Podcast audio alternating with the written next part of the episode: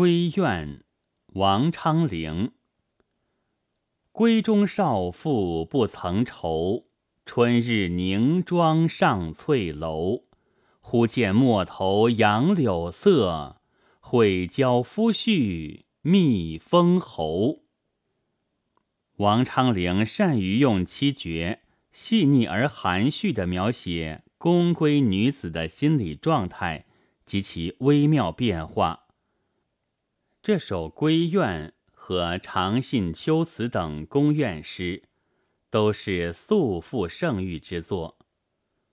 题称《闺怨》，一开头却说“闺中少妇不曾愁”，似乎故意违反题面。其实，作者这样写，正是为了表现这位闺中少妇从不曾愁。到悔的心理变化过程。丈夫从军远征，离别经年，照理说应该有愁。之所以不曾愁，除了这位女主人公正当青春年少，还没有经历多少生活波折，和家境比较忧郁之外，根本原因还在于那个时代的风气。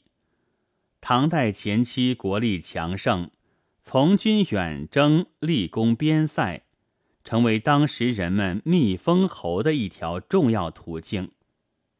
功名指向马上娶，真是英雄一丈夫，成为当时许多人的生活理想。在这种时代风尚影响下，觅封侯者和他的闺中少妇。对这条生活道路是充满了浪漫主义幻想的。从末句“悔交”二字看，这位少妇当初甚至还可能对她的夫婿蜜封侯的行动起过一点推波助澜的作用。一个对生活、对前途充满乐观展望的少妇，在一段时间不曾愁。是完全合乎情理的。第一句点出不曾愁，第二句紧接着用春日登楼赏景的行动，具体展示他的不曾愁。一个春天的早晨，他经过一番精心的打扮、着意的装饰，登上了自家的高楼——翠楼及青楼。古代显贵之家楼房多是青色，这里因平仄要求用翠，且与女主人公的身份与时令季节相应。春日而凝妆登楼，当然不是为了排遣愁闷，而是为了观赏春色以自娱。这一句写少妇青春的欢乐。正是为下面青春的虚度、青春的怨况叙事。第三句是全诗转关，陌头柳色是最常见的春色。登楼揽眺，自然会看到它。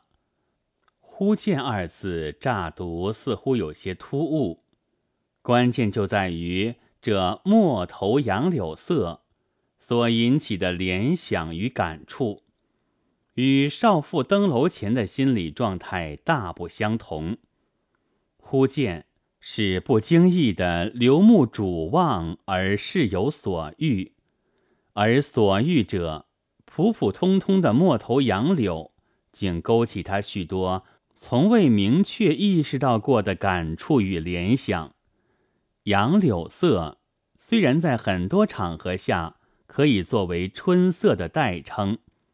但也可以联想起蒲柳先衰、青春易逝，联想起千里悬阁的夫婿和当年折柳赠别，这一切都促使他从内心深处冒出以前从未明确意识到过，而此刻却变得非常强烈的念头：悔交夫婿觅封侯。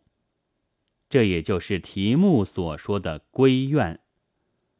本来要凝妆登楼观赏春色，结果反而惹起一腔幽怨。这变化发生的如此迅速而突然，仿佛难以理解。诗的好处正在这里，它生动地显示了少妇心里的迅速变化，却不说出变化的具体原因与具体过程，留下充分的想象余地，让读者去仔细寻味。短篇小说。往往截取生活中的一个横断面，加以集中表现，使读者从这个横断面中窥见全貌。绝句在这一点上有些类似短篇小说。